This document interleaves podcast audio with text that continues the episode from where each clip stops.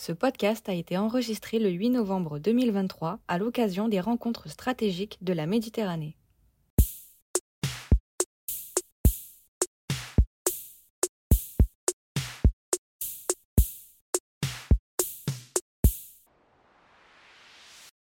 Bonjour à toutes et à tous et bienvenue dans ce nouvel épisode de la Boussole stratégique, le podcast de la FMES. Nous nous intéressons aujourd'hui aux États-Unis et pour répondre à mes questions, j'ai le plaisir de recevoir Madame Maya Crandel. Bonjour. Bonjour. Vous êtes spécialiste de la politique étrangère américaine et chercheuse associée à l'université Sorbonne Nouvelle Paris 3. Auparavant, vous étiez responsable du programme États-Unis à l'IRSEM et responsable des États-Unis au CAPS du ministère des Affaires étrangères. Après l'Ukraine, les États-Unis se concentrent sur un nouveau front, celui du conflit israélo-palestinien, aux côtés de l'un de ses alliés les plus proches, Israël. Jusqu'où ce soutien peut-il aller sur les plans diplomatiques et militaires, et peut-il avoir une conséquence sur les accords d'Abraham? Alors, la première chose quand même qu'il faut, préciser, les États-Unis sont une puissance globale, donc en fait, ils ont l'habitude de s'occuper de plusieurs dossiers en même temps. Donc, je ne dirais pas que Israël chasse l'Ukraine dans dans leurs préoccupations, même si évidemment, là, depuis les attaques du 7 octobre, toute l'équipe euh, de politique étrangère du président Biden est concentrée euh, sur euh, Israël, sur le Moyen-Orient. Mais voilà, un dossier ne chasse pas l'autre. L'autre point euh, qui me semble important à, souligner, c'est que dans les deux cas, ce sont des conflits où les États-Unis ne sont pas impliqués directement, c'est-à-dire qu'ils n'ont pas de soldats engagés dans ces, dans ces guerres. En revanche, effectivement, euh, s'agissant de, l'Ukraine, depuis l'invasion euh, complète de l'Ukraine par la Russie, depuis février 2022, la résistance ukrainienne, la contre-offensive cette année, est possible parce que les États-Unis donnent à l'Ukraine un soutien massif en particulier euh, dans le domaine militaire, en leur fournissant des armes indispensables, des missiles longue portée, des munitions, euh, etc. La problématique n'est pas tout à fait la même euh, avec Israël. D'une part parce que, alors certes, Israël peut avoir besoin et d'ailleurs, les États-Unis ont déjà renvoyé, par exemple, les missiles pour leur système de protection, Iron Dome. Euh, mais les besoins de l'Ukraine, pour l'instant, euh, d'Israël, pardon, ne sont pas du tout les mêmes. Et puis, tout simplement, l'Ukraine fait face à la Russie. Donc, d'un point de vue militaire, ça n'a rien à voir, en fait, avec la guerre que Israël est en train de mener actuellement à Gaza. C'est pas tout à fait la même problématique. Là où, en revanche, vous avez raison de lier les deux sujets, c'est que le président Biden lui-même a lié sa demande budgétaire au Congrès, puisque aux États-Unis, c'est le Congrès qui, vote euh, les crédits euh, d'aide. Et il a lié les deux conflits euh, parce qu'il fait en fait un, cadrage global qui correspond à, sa vision de politique étrangère hein, depuis le début, en disant que les États-Unis doivent être près de leurs partenaires et alliés, qui sont en l'occurrence en lutte. Il met vraiment l'accent sur cet affrontement global entre des pays autoritaires, des, des autocraties, et euh, des démocraties. Et dans les deux cas, même si encore une fois, ce n'est pas du tout des conflits comparables, l'Ukraine comme Israël, dans le cas présent, ont d'abord été attaqués. Donc effectivement, il y a une, je dirais, s'il y a une concurrence, un, un parallèle à, faire, c'est d'abord dans le, le, soutien financier et militaire qui doit être voté par le Congrès, et qui ne sera peut-être pas voté. Euh, mais ça, c'est un contexte de politique intérieure, on reviendra peut-être euh, peut-être dessus. Et puis, dans, dans cet cadrage général euh, que, fait, que fait le président Biden pour présenter sa politique étrangère? Ce soutien indéfectible des États-Unis à Israël peut-il avoir raison de l'unité du camp démocrate américain? C'est une question cruciale. Alors, c'est une question importante partout parce qu'effectivement, ce conflit en cours entre Israël et le Hamas euh, divise les sociétés. Euh, on le voit en France aussi, et on l'a vu effectivement aux États-Unis, où il y a eu une, euh, manifestation historique, hein, sans précédent, en, soutien aux Palestiniens le week-end dernier à Washington. Donc c'est un sujet, je ne parle même pas de, ce qu'on appelle le, Sud global, le, monde non occidental, euh, où là on a euh, massivement euh, un soutien à la Palestine. Mais ce qui est particulier aux États-Unis, et là où il y a vraiment des, conséquences profondes aussi en politique intérieure, c'est que ce dossier Israël-Palestine, il unit le camp républicain et il divise profondément euh, les démocrates. On voit en fait en ce moment éclater au grand jour des, divisions qui existent dans la gauche américaine depuis plus de dix ans. Donc c'est un, parti démocrate qui, a changé profondément euh, depuis une dizaine d'années, mais effectivement là on voit vraiment qu'on a un ancien establishment, enfin toujours l'establishment du parti, la majorité des élus, le président Biden lui-même, euh, qui sont plutôt centriste et sur cette ligne traditionnelle de soutien indéfectible à Israël. Et puis, on a toutes les jeunes générations euh, démocrates, euh, donc sont ces, générations qu'on qualifie un peu par facilité, on dit qui sont plus progressistes, qui représentent et là aussi, c'est intéressant parce que c'est pas seulement euh, les Noirs américains, les Latinos, mais c'est en fait tous les jeunes, même également les, électeurs juifs américains, qui ont porté euh, au Congrès, dans certains districts, des, nouveaux élus euh, plus jeunes, extrêmement progressistes, et qui, eux, sont vraiment sur une sur une ligne tout à fait différente sur Israël-Palestine. On a vu, par exemple, au moment du, du mouvement Black Lives Matter, ce mouvement a vraiment épousé la cause palestinienne et donc là, de plus en plus, euh, Biden a un vrai problème avec son parti.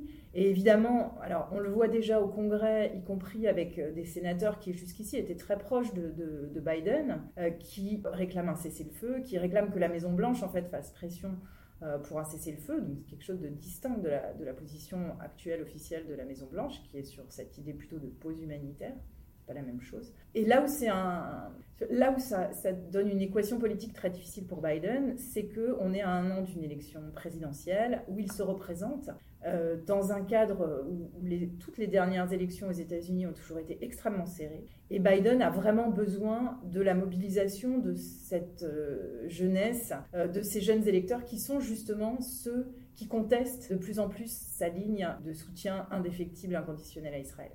Et à l'inverse, vous dites euh, justement que le camp républicain, lui, euh, se montre uni face à ce conflit. Oui, alors c'est intéressant là aussi parce que côté républicain, on est vraiment sur. Là, il y a eu un débat, le troisième débat des, primaires républicaines. On a vu des candidats qui. Euh, bon, je, caricature un peu, mais eux-mêmes étaient très caricaturaux. Mais ils voulaient tous bombarder l'Iran. Ils disaient qu'Israël devait aller absolument jusqu'au bout dans l'éradication du Hamas avec un vocabulaire très très euh, martial et, intolérant. Et en fait, euh, là aussi, ce qui est intéressant, bon, on a, dans ce camp républicain, on, a un parti républicain qui a été complètement transformé par la présidence de Trump. Et une des donc Trump qui se représente et qui pour l'instant, dans, dans, la bataille des primaires républicaines, a plus de 40 points, presque 50 points d'avance dans les intentions des électeurs des primaires sur ses rivaux. Donc si ça se tenait aujourd'hui, il serait le candidat euh, républicain. Et Trump, la, base de soutien indéfectible, est constituée en particulier des chrétiens évangéliques blancs aux États-Unis. Et ce groupe, pour résumer, en fait, c'est des gens pour qui euh, le soutien à Israël est quelque chose d'absolument essentiel. Alors c'est à la fois pour des raisons, euh, pour certains des raisons religieuses, euh, et là encore, je simplifie énormément, mais en gros, ils attendent un Messie qui doit arriver en Israël, donc ils sont euh, sur une ligne de soutien à, Israël. Et puis plus largement, ça correspond aussi pour eux à une vision du monde euh, qui défend une civilisation judéo-chrétienne dont Israël fait partie chose d'un peu nouveau historiquement, parce que bon, avant c'était juste chrétien, il n'y avait pas judéo, maintenant il y a judéo. Bref, mais en tout cas, il y a eu cette, cette fusion euh, de ces différents courants et l'attachement à Israël est, quelque chose de, vraiment qui, qui, est au cœur de l'ADN de cette base électorale. Je vous remercie. Vous avez parlé de la candidature de Joe Biden et celle de Donald Trump. À quoi peut-on s'attendre pour les prochaines élections et est-ce que ces candidatures sont-elles euh, l'une et l'autre crédibles? Alors, elles, elles, sont totalement crédibles au sens où Trump, euh, donc je disais, est, le candidat et il y a des primaires dans le camp républicain, mais si elles avaient lieu aujourd'hui, il, a tellement d'avance que euh, ce serait lui le, candidat. Et côté démocrate, euh, Biden a fait acte de candidature depuis le printemps dernier.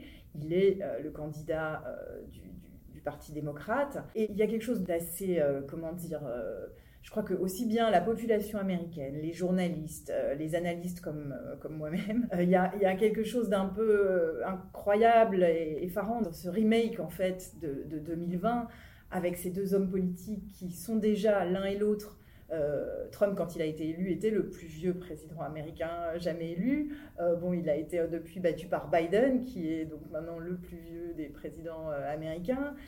les deux ont trois ans d'écart.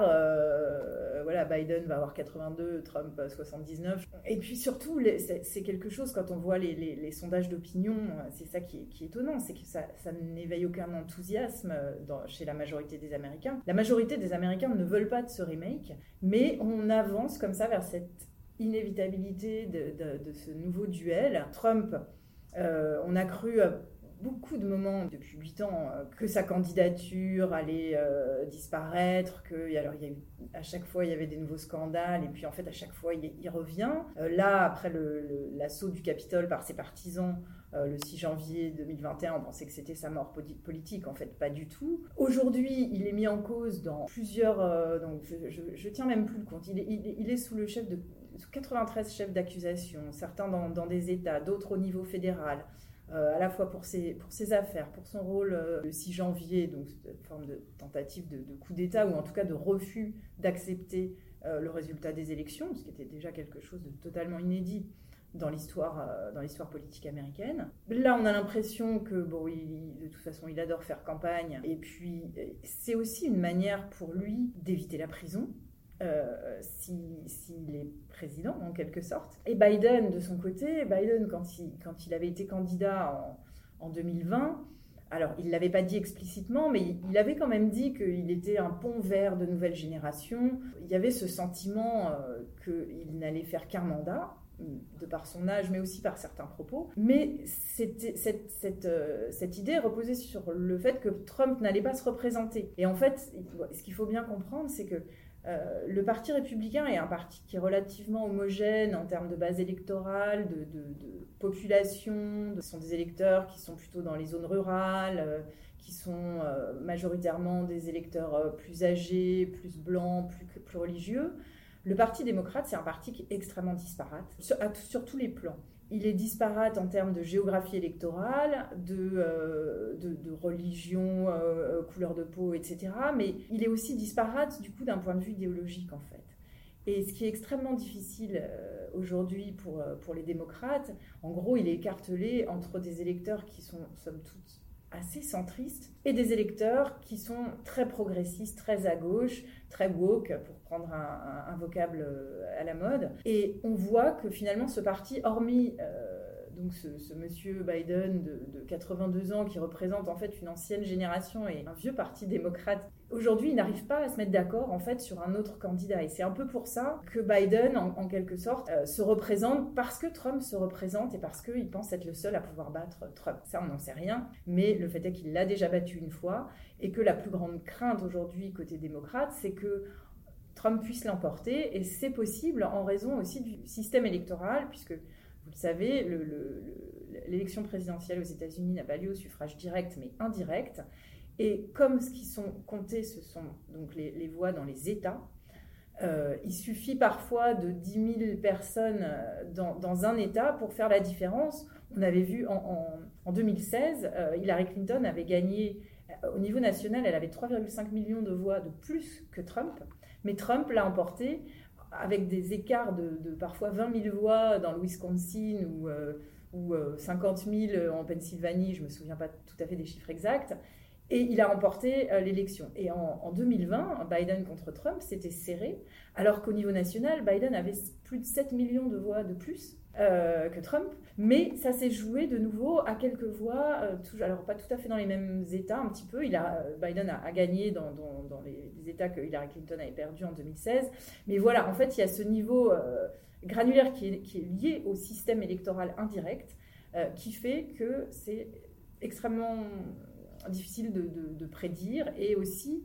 de trouver un candidat idéal qui puisse l'emporter aussi bien dans des États comme New York et la Californie, mais aussi dans d'autres États comme l'Arizona, la Géorgie ou le Nevada, parce que je prends vraiment les trois exemples euh, qui vont compter en, 2024. Et, c'est là la grande difficulté pour, les, pour le Parti démocrate.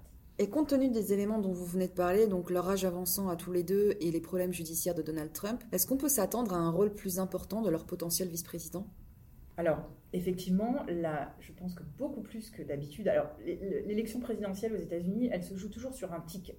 Hein, on élit euh, un président et son vice-président. C'est pour ça qu'on parle de, ticket.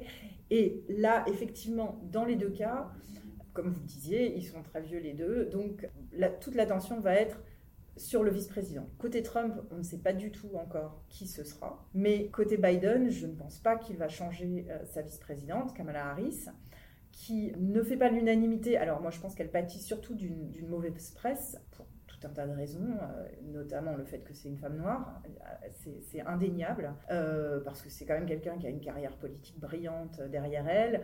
je regardais ses, déplacements récents quand elle se déplace, elle est accueillie par une foule enthousiaste. C'est très loin de, ce qu'on peut lire dans, la presse sur elle.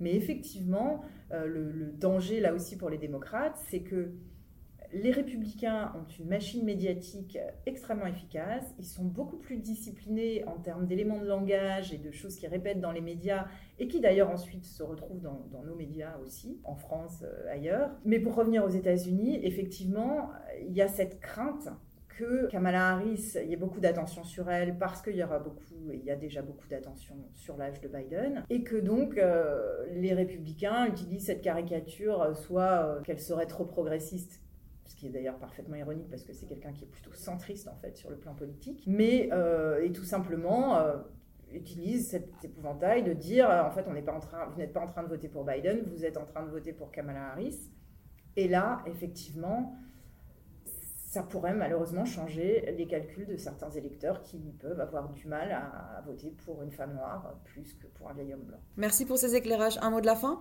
Je dirais peut-être juste que quelque chose qui me frappe dans, les expressions de Biden, dans sa stratégie de sécurité, dans son, intervention encore il y, a, deux semaines. Il disait le monde est à un point d'inflexion aujourd'hui. Euh, les événements qui se déroulent et les choix qui vont être faits dans les, dans les quelques années à venir vont peser sur les prochaines décennies. Et je pense que ce qui est très frappant, en fait, c'est que c'est une analyse qui s'applique au monde, mais qui s'applique aussi aux États-Unis. C'est-à-dire que les choix qui vont être faits par les Américains dans leur élection euh, l'année prochaine et dans l'absolu par qui gouvernera les États-Unis, là aussi vont avoir un impact énorme sur l'évolution des États-Unis et de leur, rôle, euh, de leur rôle sur la scène internationale. Je vous remercie. Merci à vous.